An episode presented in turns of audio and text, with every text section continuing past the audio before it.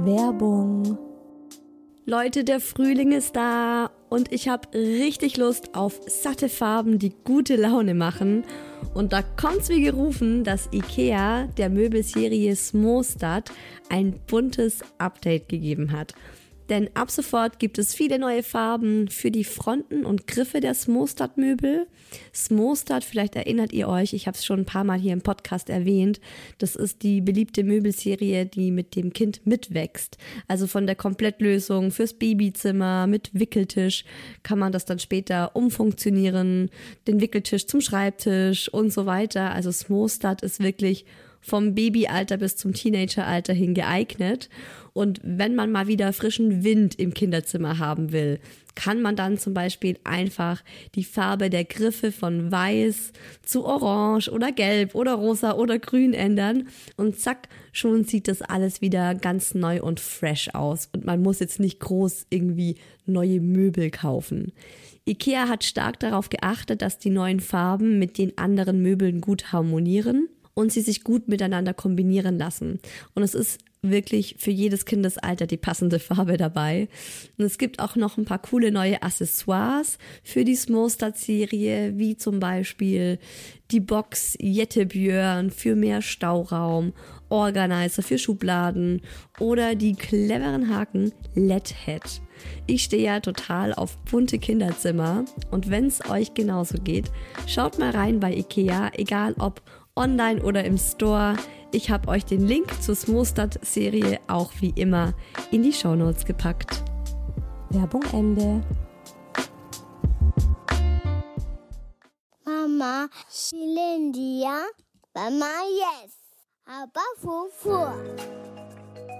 Hallo und willkommen bei Hi Baby, dem Mama Podcast. Mama, ich habe dich lieb. Guten Abend, gute Nacht. Oder passt bei euch gerade eher Guten Morgen, guten Mittag, hallo. Schön, dass ihr zuhört bei Hi Baby, meinem Mama-Podcast. Ich bin Isa und habe zwei Kinder, einen fünfjährigen Mucki und eine eineinhalbjährige kleine Murmel. Und mal ehrlich, manchmal denke ich mir bei meinen Kids auch, hallo, gerade so mit diesen Tageszeiten, ist es eigentlich an der Zeit, guten Abend, gute Nacht zu singen. Aber für die beiden ist dann gerade, bin ich aufgewacht und die Sonne lacht heute schon zu mir herein. Nein, verdammt nochmal, hier scheint keine Sonne mehr. Es ist 20.30 Uhr, legt euch jetzt hin und schlaft ich habe das ja schon geahnt, um ehrlich zu sein, mit dem, mit dem Mama-Sein. Dass das Thema Schlaf für mich mit das Heftigste sein wird. Ihr müsst wissen, ich liebe Schlafen. Meine Kinder, mm, erzähle ich euch gleich in der Folge. Es reden ja alle immer über den Babyschlaf. Und auch ich habe schon vor ganz, ganz langer Zeit, ne, als es bei Mucki relevant war, eine Folge zum Thema Babyschlaf gemacht. Übrigens eine der meistgehörten Folgen meines Podcasts.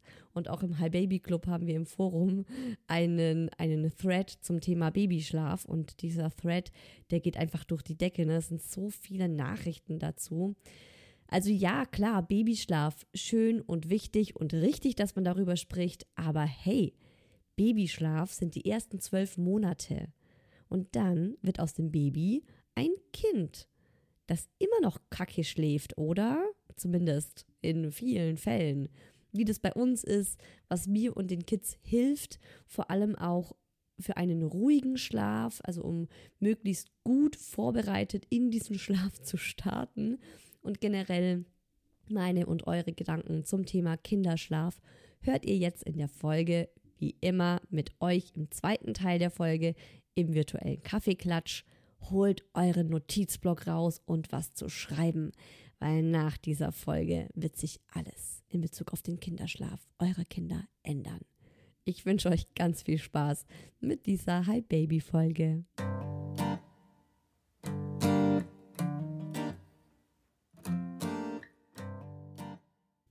Ich habe zwei Kinder, surprise, vom selben Mann und beide schlafen so komplett unterschiedlich. Also das ging schon beim Babyschlaf los. Die Murmel war eine super Schläferin als Baby.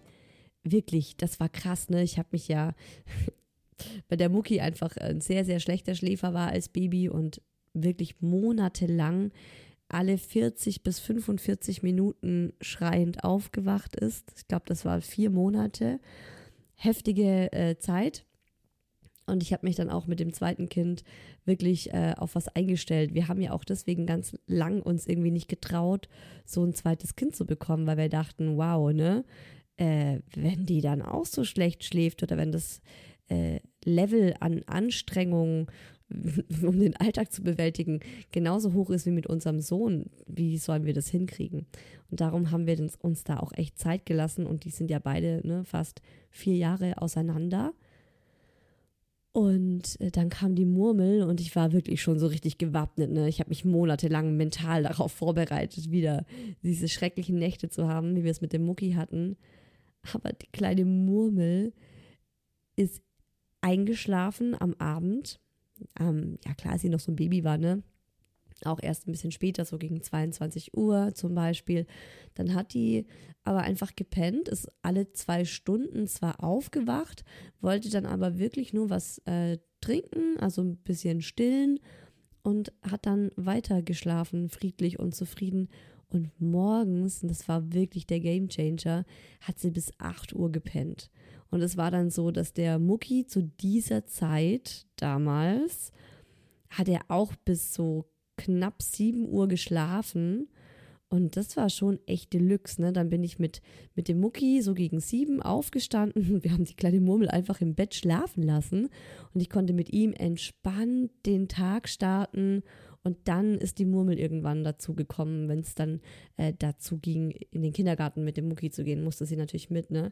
Also, das muss ich sagen, wow, da hat mir das Schicksal echt einen super smoothen Start mit der Murmel geschenkt. Aber ne, es ging schon da im Babyalter los, dass die komplett unterschiedlich war wie ihr Bruder in Bezug auf Schlaf. Und beim Mucki muss man sagen, war das erste Jahr echt herausfordernd, was das Thema Schlaf angeht. Ähm, wir mussten den ja auch regelmäßig in der Nacht wickeln und das war auch echt heavy, weil er dann äh, total wach wurde. Ne? Durch das Wickeln wurde er wach und dann wollte er nicht mehr schlafen. Und generell war für ihn so um gegen 5 Uhr war die Nacht einfach zu Ende und er wollte den, in den Tag starten so. So wirklich so fast zeitgleich mit dem ersten Geburtstag hat der Mucki richtig, richtig gut geschlafen. Und die Murmel wacht immer noch recht häufig in der Nacht auf. Ne, also gut, was heißt jetzt Nacht? Manchmal sitzen mein Mann und ich abends auf dem Sofa und sind nach einer Stunde Serie gucken immer noch bei Minute elf, weil die Kids so oft aufwachen. Aber bei Mucki war das wirklich so, der ist ungefähr eins geworden und dann hat er sechs bis acht Stunden ohne Probleme einfach durchgeschlafen. Und relativ schnell, äh, so, so, ich würde sagen, vielleicht im Nachhinein so um, um die zwei Jahre oder so, ist er dann abends um 8 ins Bett und am nächsten Tag um 6 Uhr aufgewacht. Also das war bei ihm echt richtig gut. Äh, wir kommen noch zu den, ne, das ist so das im Großen und Ganzen, wir kommen gleich noch zu den Einzelheiten, weil auch bei ihm gab es Dinge wie Nachtschreck und Sachen, die ihm einfach besonders gut helfen. Und ähm, was eben bei uns wirklich ein totales Thema ist, ist, wenn die Kinder alleine im Bett liegen ohne Eltern das ist wirklich nochmal was komplett anderes, als wenn wir dann ähm, alle zusammen im Familienbett liegen, weil dann wachen sie teilweise richtig oft auf. Wir haben ja ein Familienbett. Und meine Erkenntnis zum Thema Familienbett, es ist Fluch und Segen zugleich. Ganz besonders, wenn man eben mehr als ein Kind hat. Denn die Kinder wecken sich gegenseitig auf. Die rollen im Schlaf aufeinander drauf Mal klatscht der Mucki der kleinen Murmel seinen Fuß in den Bauch, ne, dann schreit die los. Mal robbt sie im Schlaf auf ihn drauf und er schreit dann los. Und dann liegen, ne, wenn der eine dann anfängt zu heulen, dann schreit die andere auch los.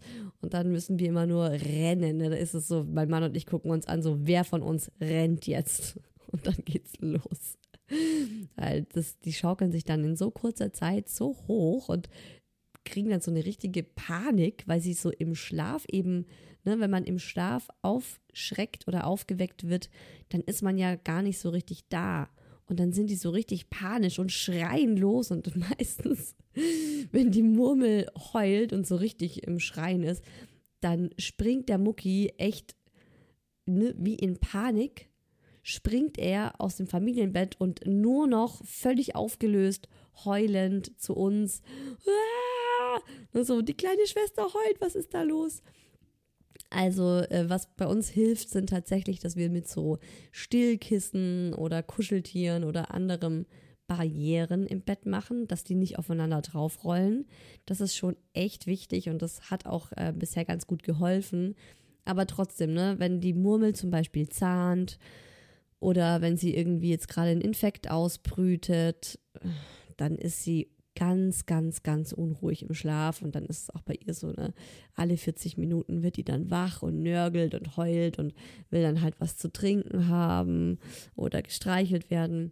Und das weckt halt jedes Mal ihren Bruder auf. Und dann hast du halt da so im Worst Case zwei heulende Kinder, die du wieder beruhigen musst. Der Segen wiederum ist, sobald ich mit im Bett liege, schlafen die beiden einfach ultra gut. Ich persönlich denke, das tut Kindern schon gut, äh, Nähe und Geborgenheit im Schlaf zu spüren. Ich habe so das Gefühl, das kommt unterbewusst schon an, mh, mm, dass sie wirklich so ganz tief äh, dieses Vertrauen spüren, hey, ich kann mich jetzt fallen lassen, weil die Mama ist ja da. Und wenn der Säbelzahntiger in unserer Nähe ist, dann regelt das die Mama schon. Ne? Es ist ja immer noch so diese Urängste in uns und gerade beim Thema Schlaf, lustigerweise kann ich mich auch an meine Kindheit erinnern und an dieses Gefühl, alleine in meinem Kinderbett einschlafen zu müssen oder äh, die Nacht verbringen zu müssen. Und wenn ich aufgewacht bin, ich habe mich komplett ungeschützt gefühlt. Ich habe mich komplett äh, ja hilflos und ängstlich und ungeschützt gefühlt. Und ich wollte dann unbedingt zu meinen Eltern ins Bett und da habe ich diese tiefe Geborgenheit gespürt und da konnte ich mich fallen lassen. Und ich erinnere mich selbst dran, ne, dass die Art, die Qualität von Schlaf, als ich so zwischen meine Eltern reingeschmust war, dann, es kann man nicht vergleichen, wie dieses alleine im Kinderbett liegen.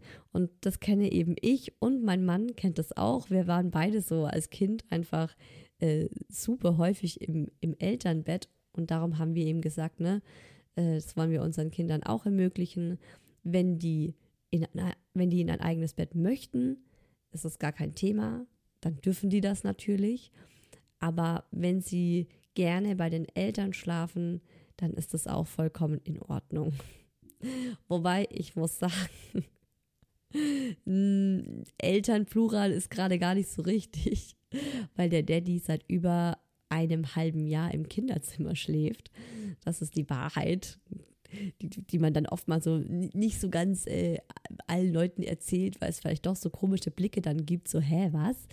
Äh, dein Mann schläft im Kinderzimmer und ich weiß, als wir das von Freunden mal gehört haben, haben wir auch immer so zueinander gesagt, so, also das wollen wir echt nicht. Wir wollen echt die Nacht nicht getrennt voneinander sein. Aber ich habe nach oder mit der Schwangerschaft von der kleinen Murmel habe ich auch zu schnarchen angefangen. Das war auch ganz lustig. Ich war dann beim HNO und hatte auch gemeint, ja, das liegt, äh, das liegt daran, dass ich äh, in der Schwangerschaft zugenommen habe. Und wenn man zunimmt, dann fängt man auch eher an zu schnarchen. Inzwischen schnarche ich nicht mehr, aber der Daddy liegt immer noch im Kinderzimmer. Und ich, gestern habe ich ihn vorbereitend auf diese Folge gefragt, so, ey, wann kommst du eigentlich wieder? Ins Familienbett.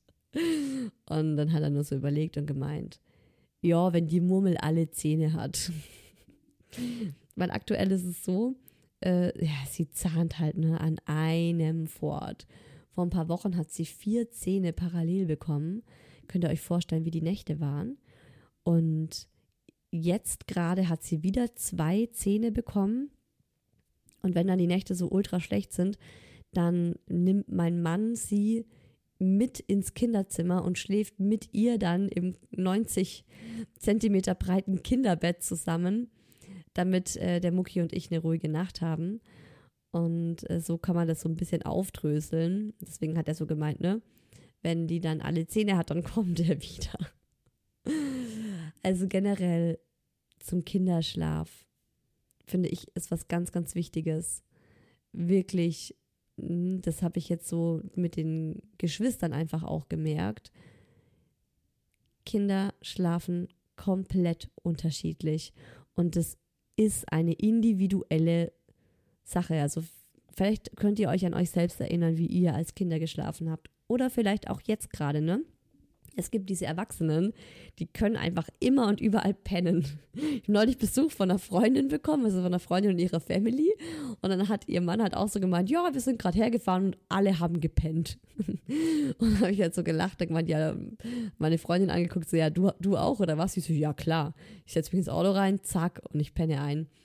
Und solche Eltern oder solche Menschen gibt's, ne? Die können im Flugzeug pennen, die können im Auto pennen, die schlafen manchmal sogar in der S-Bahn ein, wenn sie nach Hause fahren. Und dann gibt es diese Menschen, die einfach ultra schlecht schlafen oder die einmal aufgeweckt werden in der Nacht, so gegen 4 Uhr von irgendwas, ne, einem, lauten Auto, das äh, an der Straße so vorbeifährt und dann nicht mehr einschlafen können. Oder diese Menschen, die so an ganz bestimmten Orten nur schlafen können. Oder es gibt Menschen, also wie zum Beispiel jetzt mein Mann, der braucht fünf bis sechs Stunden Schlaf und dann ist er ausgeschlafen. Könnt ihr euch das vorstellen, ne? Der geht jede Nacht ungefähr um 1 Uhr ins Bett und steht dann um 6 Uhr morgens wieder auf. Äh, völlig, völlig krank, ne? Ich könnte das niemals. Ich muss um halb elf im Bett sein, wenn ich morgens um sechs einigermaßen kein Zombie sein will, sage ich so, einigermaßen fair zu meinen Kindern sein möchte, wenn sie mich um 6 Uhr aufwecken. Also deshalb, ähm, ich finde es immer wichtig, dass man sich das nochmal vor Augen führt. Ne? Das, unsere Kinder sind einfach Menschen, so wie du und ich. Und so wie wir eben unterschiedlich schlafen und dann zu bestimmten Dingen auch nicht mehr einschlafen können, ist es halt bei unseren Kindern auch. Und es hat nichts mit Erziehung zu tun. Das hat nichts damit zu tun. Also es gibt ja immer diese, wirklich diese Arschlöcher von Menschen, die dann einem so irgendwie ein schlechtes Gewissen machen wollen, wenn man eh schon völlig verzweifelt ist, weil das Kind schlecht schläft und die dann sagen, naja, aber ganz ehrlich, ne, ihr habt ja auch keinen Rhythmus oder ja, aber wenn das Kind dann eben die ganze Nacht irgendwie ne, so und so und so und so schläft, oder ich würde ihm halt dann auch keine Flasche mehr in der Nacht geben. Das würde ich ihm halt abgewöhnen. Ne? Diese ganzen blöden Ratgeber-Menschen, die einfach auch nicht mehr Kompetenz haben als ihr, als ihr als Eltern von eurem Kind, habt eh die allergrößte Kompetenz über euer Kind. Geht mir so hart auf den Sack, solche Sprüche daher finde ich, ist so das wichtigste Learning auch von mir in Bezug auf Kinderschlaf annehmen. Nehmt es einfach so an, wie es ist. Jedes Kind ist anders. Es bringt überhaupt nichts, die Kinder miteinander zu vergleichen. Auch zu gucken, okay, so von meiner Freundin, das Kind schläft ultra gut. Es, ich, ich kenne diese Kinder, ne? Es gibt diese Kinder. Auch ich habe Freundinnen, die mir erzählen, oh, mein vier Monate altes Kind, ne? Das lege ich abends um sieben ins eigene Gitterbettchen. Die schläft dann selbstständig ein und am nächsten Morgen um acht muss ich sie dann aufwecken. Ja, freudig. ja. Ohne Witz, ne? Freu dich einfach nur, sei einfach nur dankbar für dieses Geschenk des Himmels. Mm. Es bringt aber nichts, das miteinander zu vergleichen. Und deshalb ist Annehmen so ein riesengroßer Gamechanger. Denn ich könnte auch jeden Morgen aufs Neue vor Verzweiflung und Erschöpfung losheulen, wenn meine Kinder um 5.40 Uhr wieder aufwachen und sich gegenseitig aufwecken. und dann zusammen beschließen, dass sie jetzt beide nicht mehr schlafen können. Und äh, wir haben das zum Beispiel eine Zeit lang probiert, das so durchzuboxen, dass sie sich, also dass der Mucki sich nochmal hinlegt und ihm gesagt, du, um 7 Uhr startet unser Tag und bis dahin liegst du bitte im Bett und entspannst dich. Wenn du nicht mehr schlafen kannst, dann entspannst du dich und legst dich hin, machst die Augen zu. Ich streichel dich nochmal, ich massiere dir nochmal den Rücken.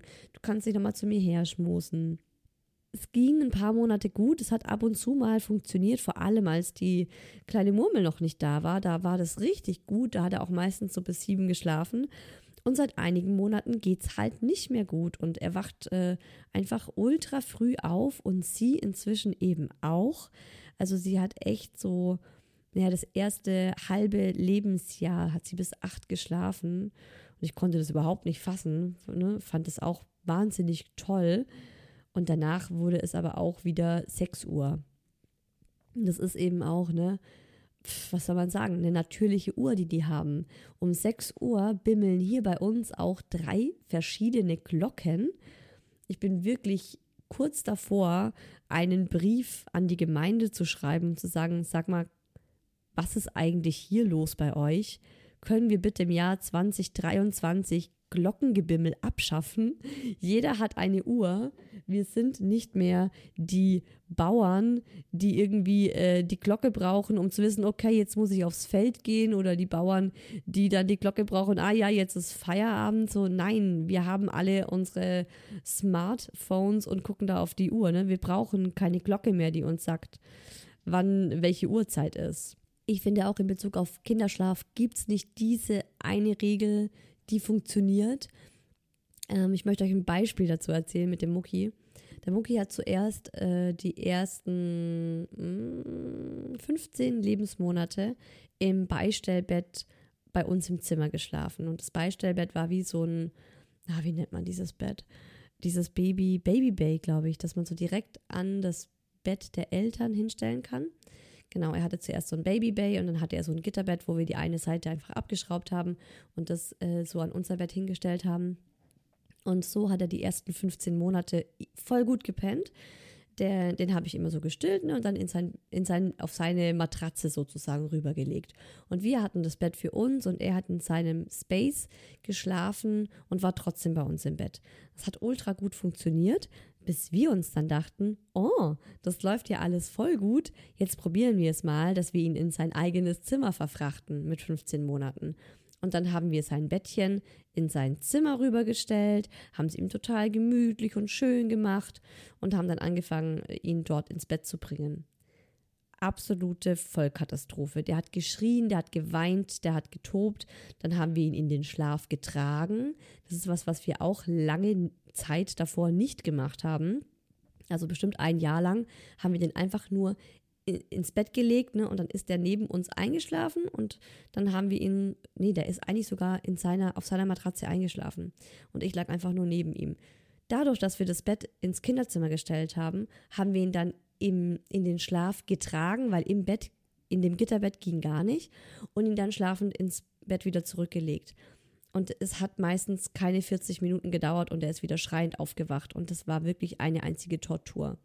Wir haben das sechs Wochen lang probiert und äh, dann ist, war halt immer so, ne, irgendwann, man wägt halt ab, so jetzt nach dem zweiten, dritten, vierten Schreien am Abend haben wir ihn dann halt so in unser Elternbett gelegt und ab da hat er einfach gut gepennt. Was dadurch aber passiert ist, er hat sich angewöhnt, bei uns im Bett zu schlafen. Und als wir dann irgendwann dieses Gitterbett wieder zurückgestellt haben, weil wir eben gemerkt haben, es klappt nicht, wollte er auch nicht mehr in diesem Gitterbett schlafen, sondern auf unserer Matratze. Und seitdem, seitdem er eineinhalb ist, schläft er bei uns im Bett und nee, stimmt nicht. Guckt mal, ne, da ist schon wieder so, ein, so, eine, so eine andere Geschichte. Die Murmel ist auf die Welt gekommen und weil die Murmel so in der Nacht so penetrant geschrien hat äh, am Anfang, wollte der Mucki in sein eigenes Bett, weil ihm das zu laut war. Und dann hat er drei Monate in seinem eigenen Bett geschlafen, so mal mehr, mal weniger. Und als wir dann aber umgezogen sind, ging das gar nicht mehr. Da hatte er auch, da hat ihm einfach so dieses Vertrauen, glaube ich, in dieses Zimmer gefehlt. Es war zwar immer noch sein Bett. Das haben wir mit umgezogen. Aber er hat sich da nicht mehr so wohl gefühlt und wollte da nicht alleine schlafen. Und seitdem schlafen wir einfach hier. Also ich mit den zwei Kindern im Familienbett und der Daddy im Kinderzimmer. Und das Schöne ist halt, sobald ich dann zu den Kids dazukomme, merke ich, wie die einfach so loslassen und sich komplett entspannen und äh, happy sind. Und dann haben wir auch wirklich entspannte Nächte. Mm, ja, also entspannte, verspannte Nächte, weil wenn ich ins Bett komme, mache ich äh, das immer so, dass ich den Mucki schnapp und ihn so auf die eine Seite vom Bett lege, mich dann neben die Murmel leg und erstmal Platz habe. Aber relativ in kurzer Zeit robbt der Mucki zu mir. Also er möchte wirklich auch immer so Körperkontakt haben. Und ähm, ich, ich robb dann immer so ein bisschen weiter weg, um wieder Platz zu haben. Und irgendwann liegen wir dann zu dritt auf 60 Zentimetern. Die Murmel so direkt am Rausfallschutz rangequetscht. Ich auch so auf einer Schulter liegend. Und dann äh, der Mucki so an mich dran gequetscht. Leute, ich sag's euch, ich habe so schlimme Nackenverspannungen. Das ist, ja, es ist schon echt ein, ein Thema. Die Kinder schlafen tief und fest wie zwei Murmeltiere. Aber ich finde es auch echt nicht so bequem zurzeit.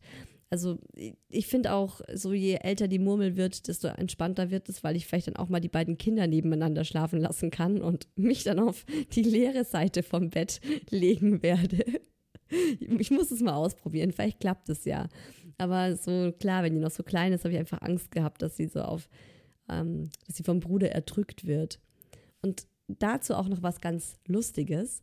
Bis der Mucki zwei Jahre alt war, wollte er nicht kuscheln im Bett. Er wollte ins Bett gelegt werden und seinen Freiraum haben. Er wollte zwar unbedingt im selben Zimmer schlafen wie wir, beziehungsweise auch so, er wollte ja nicht mal eine Barriere von dem Gitter, also das Gitterbett, wir mussten da wirklich diese eine Seite abbauen, weil der hat es so nicht akzeptiert. Er wollte diese Option haben, so jederzeit zu uns rüberzukommen, aber dann fand er es geil, so seinen Freiraum zu haben. Seit er zwei ist, hat sich das auch komplett gewandelt. Und das ist ja eh wieder so, ne? es ändert sich an einem fort. Also ich finde auch so, schreib einen Ratgeber über das Thema Kinderschlaf, forget it. kannst du alle drei Monate diesen, diesen Ratgeber neu schreiben. Es ändert sich an einem fort. Deshalb finde ich auch so, Akzeptanz ist das Wichtigste in dieser ganzen Geschichte. Du kannst eh nichts dagegen tun. Jetzt gerade liebt der Mucki es zu kuscheln.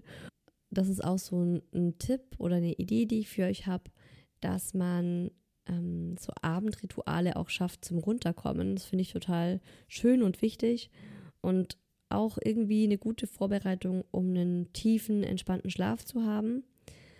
Und was ich halt besonders schätze und äh, was nachweislich auch Entspannungs- und Ruhehormone im Körper auslöst, Bindungshormone, was weiß ich, ne? All das, was guten Schlaf fördert, Berührungen. Vor allem seitdem der Mucki das halt auch so aktiv einfordert und mir hat das tatsächlich auch mal eine Therapeutin von ihm gesagt, die meinte, so viel wie möglich berühren, weil Berührungen einfach das neuronale Nervensystem runterfahren und regulieren und gut tun. Und das tut unserem Sohn einfach unglaublich gut, ne, weil der ja immer so überreizt ist. Deswegen haben wir eigentlich so dieses Ritual eingeführt, dass die Kinder in den Schlaf gestreichelt oder massiert werden. Also der Mucki tatsächlich fast täglich und auch die kleine Murmel fordert das jetzt schon regelmäßig ein, weil sie es halt einfach so, ne, bei ihrem großen Bruder auch gesehen hat. Das ist schon geil, oder? Also ich, ich wäre auch gerne Kind bei mir als Mama. So jeden Abend in den Schlaf massiert werden. Leute, ist so geil, oder? Ich mache auch mit dem Mucki ganz oft, ähm, wenn der so drüber ist, dass er zum Beispiel mal auch einen Mittagsschlaf braucht, weil er wieder in der Nacht echt wenig geschlafen hat äh, mache ich mit dem so eine Tiefenentspannung. Das heißt Yoga Nidra, das ist der yogische Schlaf. Das ist eine besondere Art, um den Körper äh, ja komplett zu entspannen und in so einen absoluten ähm, ja, Ruhezustand zu bringen. Und ich mache im Rahmen meines Autismus-Specials, das kommt Ende Oktober oder Anfang November, werde ich das, äh, gibt es eine Woche lang, sieben Folgen an sieben Tagen zum Thema Autismus. Ich weiß noch nicht ganz genau, wann das startet, weil es hängt auch davon ab, wie schnell ich das letzte Interview bekomme. Da gab es einen Krankheitsfall und es musste ein bisschen verschoben werden. Aber da ist die letzte Folge im Autismus-Special ist äh, eine Anleitung zum Yoga Nidra, das ihr mit euren Kindern machen könnt. Weil das hat bei uns richtig ähm, auch nochmal so Ruhe und Entspannung in, in den Mucki, in mich, in unseren Alltag gebracht. Und das will er auch total oft am Abend, dass ich das bei ihm mache. Und ich kreise dann immer über seinen Körper und mache diese tiefen Entspannungen. Und ich beneide ihn dann immer darum, denke mir so, oh, ich will das auch, ich will auch, dass es jemand bei mir macht. Und tatsächlich schlafe ich meistens dann selber mit ein, weil ich, weil es wirklich so eine krasse Entspannung ist. Also was die beiden total lieben, ist äh, wirklich am Rücken gestreichelt zu werden, wenn ich einfach so am Rücken entlang streich. Hände und Füße sind auch total hoch im Kurs. Die haben ja auch so ganz viele neu äh, erogene Zonen, glaube ich, ne? So Zonen, die einfach sehr ähm, auf Berührungen reagieren. Die Hände, Handinnenflächen zum Beispiel, aber eben auch die Füße. Und das lieben beide. Finde ich, ist auch was sehr Schönes. Ich nehme dann dazu oft auch noch irgendein gutes Öl, Lavendelöl, Mandelöl. Wir haben auch noch so ein geiles Kindermassageöl von der Bahnhofsapotheke. Das riecht auch ultra gut, so, so ein ganz sattes Kräuteröl, das so nach Wald irgendwie riecht. Mm. Ist auch ultra geil. Dann duftet es hier auch im ganzen Schlafzimmer nach so einem guten ätherischen Öl und die Kinder werden einmassiert und schlafen dann wie Rapunzel, ne? Das ist dann immer meine Traumvorstellung. Es ist tatsächlich so, wenn ich, wenn, wenn die in den Schlaf massiert werden, schlafen die auch nochmal deutlich besser. Und wo ich gerade vom Raumklima gesprochen habe, was ich auch wichtig finde, äh, dadurch, dass sie im, im Schlafzimmer bei uns pennen, das Schlafzimmer ist eigentlich immer unbeheizt, es das heißt kühl und wir lüften auch äh, eine halbe Stunde bevor die ins Bett gehen, werden hier die Fenster aufgerissen, dass einfach frische Luft da ist und wenn möglich einfach kühl, kühl, frische Luft. Dann wird massiert, Leute. Das ist mein Masterplan. Mehr habe ich nicht zu bieten. Was ich auch wichtig finde, ist, dass ich beim Singen keine Endlosschleifen mache. Das ist auch sowas, was der Mucki gerne mal macht, um den, das Einschlafen hinauszuzögern. Und ich sage ihm dann, nee, ich singe das einmal für dich und einmal für deine Schwester und dann ist gut. Und dann gibt es halt noch so ne, die Alternative, dass ich immer sage, okay, komm, ich, ich streichel deine Hand oder ich äh, massiere dir den Rücken und äh, da kommen sie eigentlich ganz gut klar mit. Und tatsächlich schlafen beide dann recht schnell auch abends ein. Ich würde sagen, zwischen, es dauert so zwischen 15 und 35 Minuten, bis die eingeschlafen sind was wir auch machen, worauf wir auch achten, was ich auch wichtig finde, ist, dass im Zimmer keine, keine Elektrogeräte an sind. Gelektro, geleckte Geräte, Leute, ist nicht so gut, ne? Elektrogeräte, Elektrosmog. Ich habe zwar meinen Arbeitsplatz im Schlafzimmer, aber ich habe einen Hauptstecker und den ziehe ich dann, stöpsel ich einfach komplett aus und damit ist eigentlich alles ausgesteckt. Wir haben auch extra geguckt, dass wir so einen eine Uhr haben. Das ist auch äh, ein Tipp übrigens, gerade für ältere Kinder, eine Uhr im Raum zu haben, sodass der Mucki guckt dann auch oft drauf, wenn er mal aufwacht um vier oder so. Ah ja, es ist erst vier Uhr, alles klar, kann ich weiter schlafen. Und eigentlich ist auch so, dass wenn er drauf guckt und es ist noch eine fünf am Anfang, dann weiß er auch, er muss weiter schlafen. Und spätestens halt bei der, also bei der sechs, ne, wir sagen, eigentlich muss die sieben dastehen. Aber ganz oft ist ja schon jetzt aktuell, dass die um sechs aufstehen. Aber so eine Uhr hilft nochmal und wir haben halt auch darauf geachtet, dass es so eine, die hat so einen Akku drin, dass die Uhr halt dann auch ausgestöpselt werden kann. Weil das auch, ja, zum Raumklima beitragen kann, wenn da kein Elektrosmog im Raum ist. Das ist natürlich auch so ein bisschen eine Glaubenssache, aber genau, das haben wir uns jetzt auch angewöhnt. Was ich auch wichtig finde, ist, dass die Kinder selber bestimmen dürfen, wie hell oder dunkel es sein soll im Raum.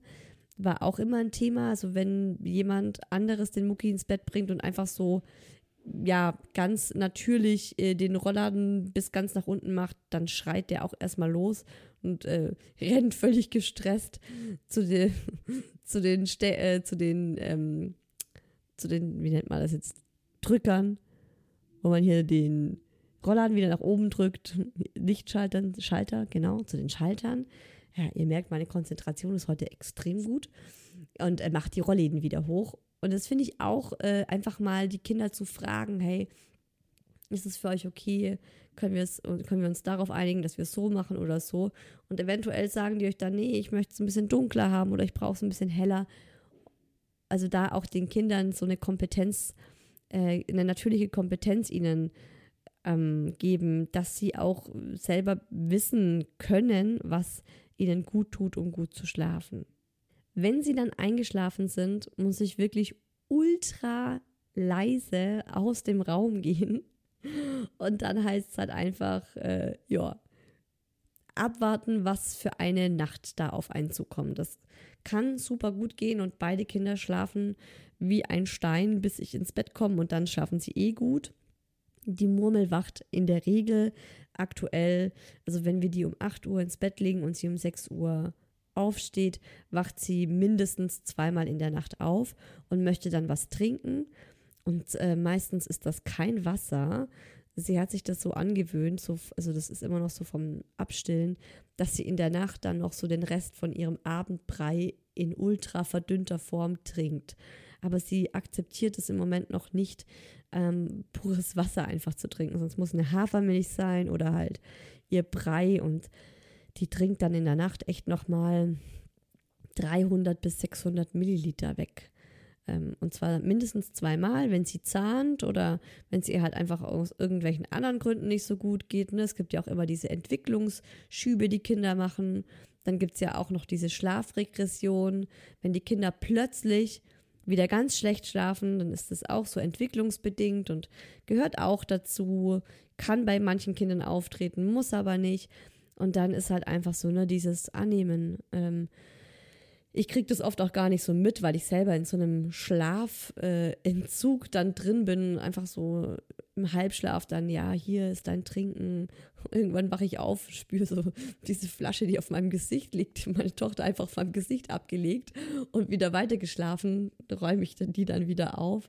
Also äh, ja, weil ne, man kann das nicht ändern. Das ist dann halt einfach so eine gute Nacht oder eine schlechte Nacht. Und dann gibt es eben auch diese schlechten Nächte, wo ich dann aus dem Zimmer schleich und die Kinder einfach alle 20 Minuten einer von beiden äh, wach ist und irgendwas ist oder die dann weinen. Ich, also ich kann das gar nicht so gut einschätzen, weil ich finde, das ist was ganz Individuelles ich weiß auch nicht, wie das ist mit diesen wirklich schlechten Schläfern, aber was ich ganz elementar finde, ist wirklich den Kindern auch zu signalisieren, die Nacht ist die Nacht. Wir machen auch in der Nacht kein Licht an. Auch wenn ihr meint, ihr seid jetzt gerade wach und fit und wollt irgendwie spielen, nein, ich mache in der Nacht kein Licht an, um ihnen dieses Signal einfach auch gar nicht zu geben. Äh, es bleibt also alles dunkel und deswegen hatten wir das tatsächlich auch bei beiden noch nie, dass die in der Nacht dann wirklich so äh, gespielt haben oder spielen wollten. Wir hatten das bei Mucki, dass er dann so eben mal ein bis zwei Stunden wach war und äh, dann haben wir halt miteinander rumgeblödelt und so ein bisschen gebrabbelt. Aber wir lagen im Bett und ich bin auch nicht aus dem Bett raus. Aber das ist, glaube ich, was ganz Individuelles. Ich glaube, da gibt es auch echt andere Kaliber, die das so gar nicht akzeptieren würden. Was ja auch der größte Joke ever ist, zu denken, dass Kinder länger schlafen, wenn sie später ins Bett gehen. Ist bei uns noch nie der Fall gewesen. Ist eher das Gegenteil, dass wenn der Mucki mal richtig spät ins Bett geht, steht der einfach auch richtig früh auf. Und ich habe da mal so einen Spruch gehört. Ähm, ich habe mir auch mal so Podcasts zum Thema Babyschlaf angehört, als der Mucki eben so, schre so schrecklich schlecht geschlafen hat als Baby. Und äh, da hat eine gesagt, das größte Learning für sie war, Kinder, die viel schlafen, schlafen viel und Kinder, die wenig schlafen, schlafen wenig. Und ich war zuerst so, hä, was? Äh, sorry, was? Aber dieser Spruch ist total wahr. Kinder, die viel schlafen, schlafen viel. Also wenn du dein Kind abends um sechs ins Bett bringst, dann schläft es vielleicht auch zwölf Stunden, weil es erst am nächsten Morgen um sechs aufwacht oder sogar bis acht. Weil wenn du dein Kind um zehn ins Bett bringst, dann schläft es wenig, weil es dann vielleicht auch um sechs Uhr morgens aufsteht. Also das, man, man kann das nicht so äh, dahingehend irgendwie so manipulieren, dass man sagt, so jetzt bringe ich dich ganz spät ins Bett und dann schläfst du morgens länger. Und seitdem ich das auch so akzeptiert habe mit diesem Frühaufstehen, haben wir auch echt schöne Morgende. Einen schönen Morgen, regelmäßig schöne Morgen, Morgende, Morgende, schönen Start in den Tag. Und äh, der Mucki macht auch so was ultra Süßes. Also wenn ich wenn ich morgens dann mit, direkt mit den Kindern aufwache und sie merken, okay, die Mama ist nicht aggro, weil wir schon wieder ultra früh aufstehen, sondern die Mama ähm, hat es akzeptiert, sind beide auch wirklich total glücklich ne, und happy.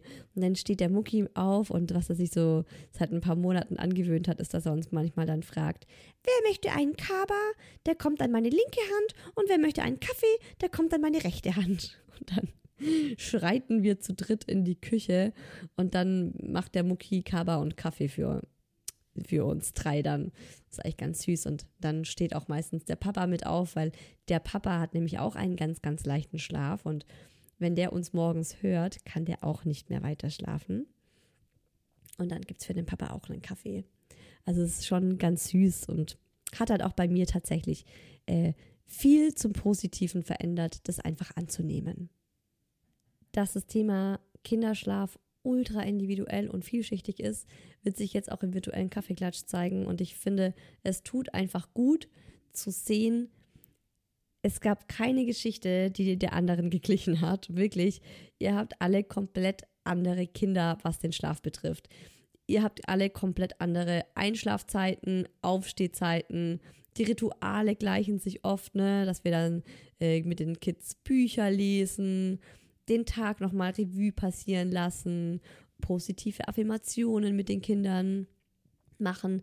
Das ist was, ähm, die Rituale sind oft so ähnlich, ne, weil man das ja dann auch, ne, das kann man halt, das machen wir Eltern halt für unsere Kinder, aber wie das dann tatsächlich abläuft, ist ultra individuell. Ich fange einfach mal an mit der ersten Nachricht aus dem virtuellen Kaffeeklatsch. Tochter 18 Monate geht gegen 19 Uhr ins Bett mit Stillen schnullert mehrmals die Nacht an der Brust. Unsere Tochter schlief ab einem Jahr im eigenen Zimmer, weil es besser klappte. Habe viele Nächte bei ihr verbracht. Sie schläft inzwischen von 20 bis 7 Uhr wie ein Stein. Wenn sie mal aufwacht, ruft sie uns. Sie ist jetzt dreieinhalb. Easy, ne? Das klingt richtig geil. Ja. Warte mal ab. Mit dreieinhalb hatte unser Sohn auch eine richtig gute Schlafphase. Nein, das ist jetzt fies von mir, ne? Genießt es. Also ich finde immer, wenn was gut läuft, egal was gerade gut läuft, aber genießt es, weil es ist alles eine Phase. Dann hat eine geschrieben, Routinen, Routinen, Routinen. Ja, Einschlafroutinen sind ultra wichtig. Das hilft tatsächlich den Kindern, dass sie runterkommen, dass sie abschalten können, dass man da immer dasselbe macht. Und ich finde auch, man muss gar nicht so die krassen Routinen machen. Es muss gar nicht alles so krass sein, sondern es können einfach äh, gleiche Handlungsabläufe sein, wie zum Beispiel Abendessen, Schlafanzug anziehen, Zähne putzen, dann kriegt äh, das Kind nochmal von beiden Eltern einen Kuss und dann geht's ins Bett. Auch das ist ja eine Routine. Da muss man ja gar nicht so groß auffahren. Aber tatsächlich ähm, sind Routinen, ja, die sorgen einfach für Geborgenheit und Sicherheit und so schlafen die Kinder besser. Warum macht er bei mir so viel mehr Quatsch als beim Papa? Wir wechseln täglich. Geil, das könnte auch meine Nachricht sein. Das ist bei uns genau dasselbe. Äh, ich habe die Antwort dazu, der Mucki macht bei mir viel mehr Quatsch, weil ich es tatsächlich auch zulasse. Und ich finde es auch eigentlich ganz süß. Und ich, ich mache gerne mit den Kindern auch im Bett noch Quatsch und finde es toll und schön, wenn man dann so übereinander drüber sich wirft und äh, im Bett rumtollt noch und wir uns äh, kaputt lachen. Aber wenn, wenn ich dann eigentlich das dann so nicht mehr machen möchte und aufhören will und dann zu den Kindern sage, jetzt ist aber gut, ne? Dann kriegen die halt die Kurve nicht. Und dann denke ich mir oft so, scheiße, Papa, kommst du bitte, du musst, du musst mir helfen, die Kinder sind nicht mehr ruhig zu kriegen. Dann kommt manchmal mein Mann und liegt sich dann mit dazu und er ist so die Autoritätsperson. Und wenn er dann mit im Bett liegt, sind die Kinder leiser und ähm, ja, viel, viel äh, braver, viel, viel wohlerzogener, als wenn sie mit mir im Bett liegen. Nächste Nachricht. Mich hat das Thema bei unserem Sohn so gestresst. Immer diese Vergleiche mit anderen Eltern. Unser Sohn hat nie gut geschlafen und ist bis heute, in Klammer dreieinhalb Jahre alt, mehrmals nachts wach. Warum? Keine Ahnung. Schlafberatung, Optimierung jeglicher Art hilft nichts. Seitdem ich es akzeptiere, geht es uns allen besser. Unsere Tochter, knapp drei Monate, schläft einfach, wird in der Nacht gestillt, aber schläft dann einfach weiter und braucht sonst nichts. Mein Fazit, wir sind alle unterschiedlich und wenn wir das so hinnehmen, ist es für uns alle besser. Ja, ich würde jetzt gerne so einen Engelschor äh, im Hintergrund von dieser Nachricht laufen lassen. Weil das ist es im Grunde. Und ich glaube, ganz oft geht uns das erst auf, wenn wir ein zweites Kind bekommen und merken, ey, es ist völlig egal, was wir machen. Ne? Das Kind ist einfach das Kind, das es ist. Der Mensch ist der Mensch und der kann gut schlafen oder schlecht schlafen. Ja, deswegen voll gut, dass du das für dich auch so rausgefunden hast. Eine fragt, wann endet die Einschlafbegleitung? Tochter ist drei. Mm, ja, Antwort von mir, ich weiß nicht, ob, ob das dir jetzt wirklich was bringt, aber meine Antwort wäre eigentlich, wenn es das Kind nicht mehr braucht. Der Mucki ist er aktuell fünf, gute fünf Jahre fünf Jahre und ein paar zerquetschte. Und der braucht es immer noch. Und es tut ihm einfach gut, ne? Und es ist auch so eine Sache, ich möchte ihm das auch geben. Ich finde das selber was ganz Wertvolles. Dieses irgendwie beschützt in die Nacht starten. Ja, aber die Frage ist halt, ne, wenn es dich jetzt so richtig nervt, wenn du es so richtig kacke findest, mh, wie es dann macht, ob das dann euch überhaupt was bringt oder ob es nicht einfacher wäre, wenn es dann mal anders lernt oder so, dass ihr das vielleicht versucht, so mit der Türe offen zu lassen. Und äh, ja, keine Ahnung. Ne? Also bei mir ist es so, dass ich sage, solange das Kind es braucht und ich auch noch bereit bin, das zu machen, und aktuell bin ich noch total bereit und ja, es ist alles in Ordnung. Der Babyschlaf kontrolliert mein Leben. Mein Kind ist 15 Monate. Scheiße. Ja. Oh, fühle ich so sehr.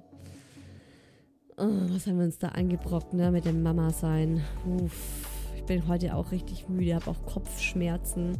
Gestern ein 0,1 Liter Wein getrunken.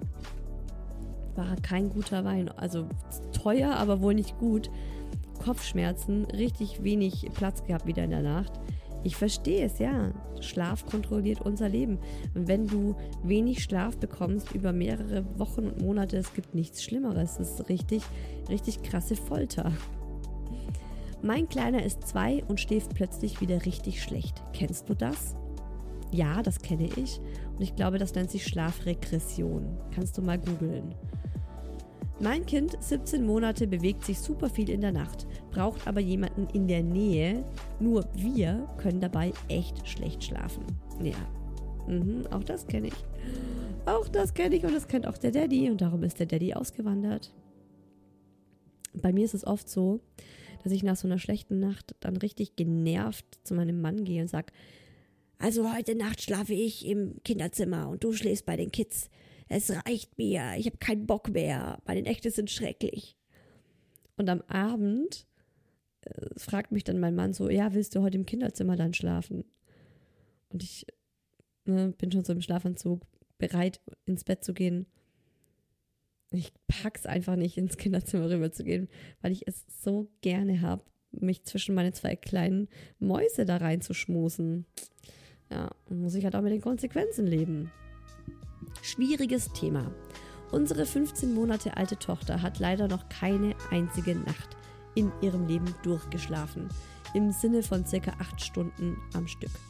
Übrigens, 8 Stunden am Stück ist nicht durchschlafen. 6 Stunden am Stück sind durchschlafen. Hat man mir mal äh, gesagt. Genau, also 8 Stunden ist schon auch echt Deluxe. Vor allem bei 15 Monaten. Spätestens nach sechs Stunden, aha, ja, wird sie das erste Mal wach, möchte ein Fläschchen und schläft in guten Nächten dann weitere fünf bis sechs Stunden. Hello! Richtig gut. Leider werden die Nächte durch Krankheit, Zahnen und seit kurzem auch durch Ängste zusätzlich gestört und unterbrochen. Manchmal auch alle zwei Stunden. Jetzt, wo wir beide wieder arbeiten, ist das eine große Herausforderung. Ja, also tatsächlich ähm, ist es bei uns eher die Regel als die Ausnahme, dass ich alle zwei Stunden aufwache, weil, ja, weil ich einen Fuß im Gesicht habe, weil die Tochter wieder was trinken will. Mm, die gute Nachricht ist tatsächlich, du gewöhnst dich dran. Hätte ich beim ersten Kind nicht für möglich gehalten. Äh, aber jetzt kann ich sagen, wir haben das bei Mucki durchgemacht und der hat ja dann relativ gut geschlafen, als er eins war als das jetzt mit der Murmel wiederkam, habe ich gemerkt, oh wow, ich habe mich dran gewöhnt. Es klappt jetzt. Also damals noch bei Mucki, ich habe echt gelitten wie ein Hund. Ich fand es ultra schlimm.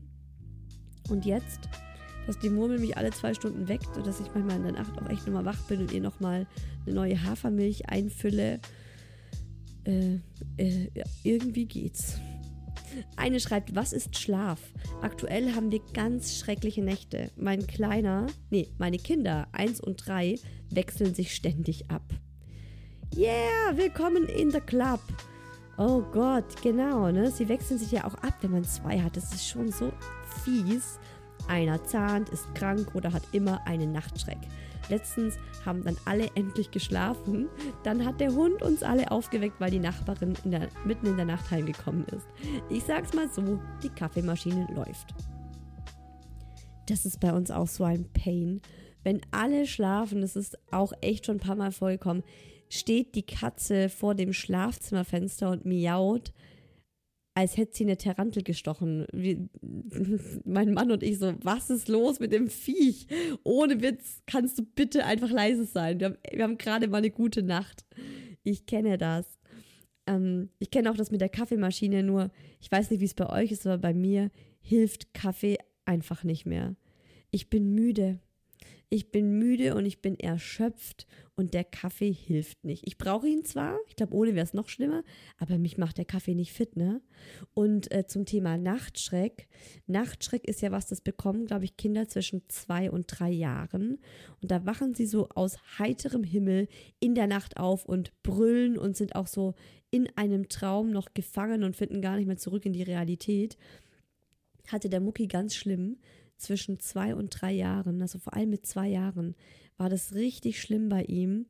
Der konnte sich dann zum Teil gar nicht mehr beruhigen und hat 20 Minuten am Stück gebrüllt wie am Spieß und wir haben ihn dann auch aus dem Bett rausgenommen, das Licht angemacht, ihm gezeigt, hey, es war ein Traum, du bist hier in der Realität, es ist alles gut.